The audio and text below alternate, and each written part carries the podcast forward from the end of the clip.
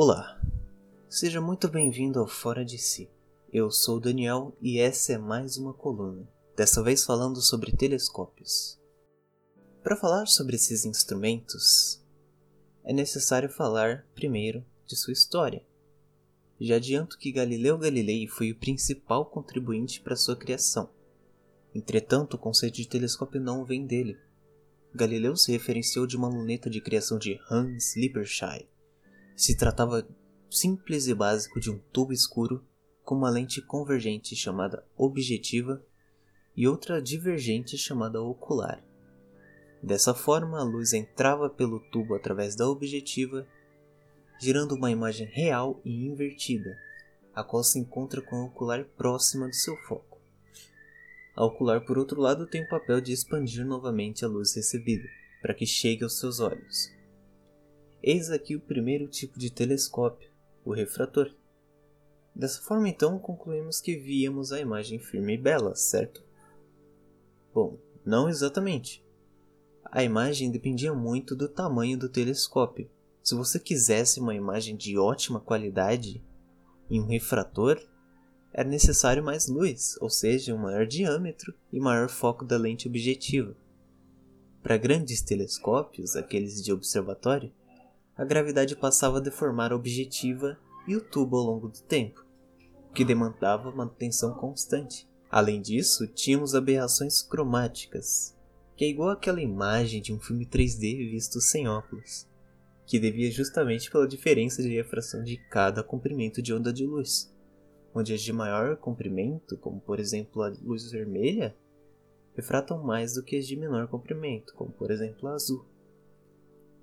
Quem resolveu esses problemas foi outro grande nome, Isaac Newton. Newton utilizou-se de uma ideia recorrente na época para a correção da aberração cromática, que falando curto e grosso, era não usar a lente objetiva. O telescópio era um pouco mais engenhoso. Consistia-se novamente de um tubo, dessa vez era aberto, um espelho côncavo, chamado de espelho primário, outro espelho plano, próximo ao topo, chamado de espelho secundário, novamente uma lente ocular divergente. Dessa forma, a luz entrava pelo tubo e refletia no espelho primário, que ficava no, no fundo do tubo. Então, essa luz convergia até o espelho secundário, que ficava virado a 45 graus em relação ao tubo, para que transmitisse a imagem para o lado, onde ficava a ocular que expandia a imagem novamente e chegava ao olho humano. Eis aí o primeiro telescópio refletor, o telescópio newtoniano. E ao decorrer da história foram surgindo outros tipos de refletores, como o Cassegrain, que a luz refletia pelo espelho secundário, que agora era convexo, e se direcionava para baixo do telescópio, indo para ocular através de um buraco no espelho primário. Esse é provavelmente o mais utilizado em observatórios, já que, para os componentes de pós-ocular, como espectrógrafos, por exemplo, seria de fácil manipulação. Também existe o gregoriano, que usa um espelho côncavo ao invés de convexo no secundário, o que faz a imagem chegar ao ocular de forma não invertida. Interessante, mas talvez inútil. Os refletores, entretanto, tinham outros problemas. A aberração esférica. Ela basicamente impedia que imagens de objetos muito distantes tivessem um foco definido. Para corrigir isso, veio novamente um incremento nos tipos de telescópios, que fez alguns deles ficarem extremamente caros. E é apenas uma alteração simples. É uma lente de correção Schmidt. Quando colocada no começo do tubo, permitia que a luz fosse refletida sem aberração esférica. Os chamados telescópios catadióptricos. No fim, tínhamos um problema pertinente em todos os tipos de telescópios: a interferência da atmosfera, que influenciava na imagem final, e isso definitivamente era um problema, por exemplo, para observações de áreas pequenas do céu.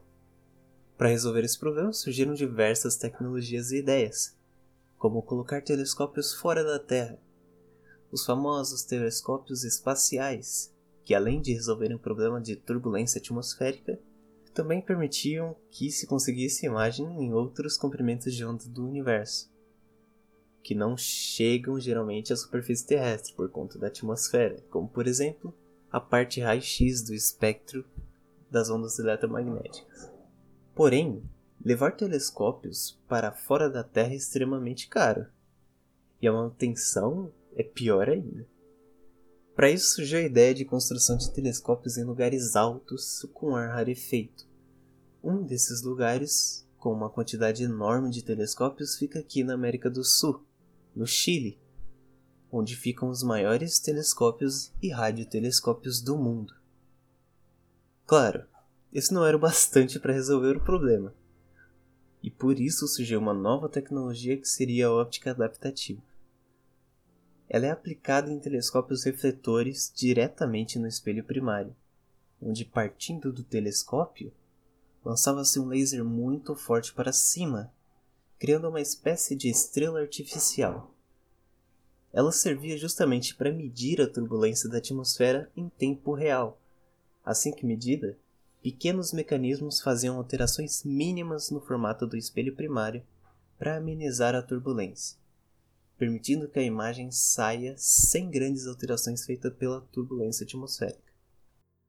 Como eu falei das imagens de raio-x tiradas do espaço, vale lembrar que esses modelos de telescópios servem para todos os comprimentos de onda, inclusive para os radiotelescópios. E se por acaso você ainda usar uma TV normal ou a cabo, é possível que você tenha uma antena parabólica aí na sua casa. Essa antena nada mais é do que um radiotelescópio apontado para um satélite, que reflete as ondas de rádio. Então, sim, você pode dizer que tem um radiotelescópio em sua casa. E não, não dá para ver muita coisa além de tela quente na Globo. Um bom e triste exemplo de radiotelescópio é o Grande Radiotelescópio de Arecibo, que já foi considerado o maior telescópio do mundo por bastante tempo e que por falta de verba e consequentemente falta de manutenção, acabou sendo desativado e destruído alguns dias atrás. Nota da edição.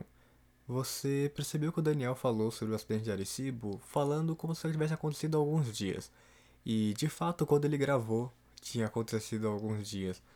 É, entretanto, essa coluna ela foi gravada há muitos meses e ela está há muitos meses na geladeira para nós postarmos. Então, desconsidere isso e aproveite o resto da coluna. Bom, essa foi a coluna de hoje. Eu espero que você tenha gostado. Há muitos outros pontos sobre telescópios que não foi falado nessa coluna, mas como objetivo principal é incentivar a curiosidade de você, espero que queira correr atrás de mais informações. Para começar, você pode assistir as primeiras aulas da disciplina Astronomia, uma visão geral 1 ministradas pelo famoso, hoje falecido, astrônomo brasileiro João Steiner e disponibilizadas no YouTube pelo canal da Univesp. Além disso, no nosso Twitter há diversos materiais para aprofundamento. É isso. Eu vou ficando por aqui. Eu faço disposto a responder qualquer dúvida que tiver. Até mais.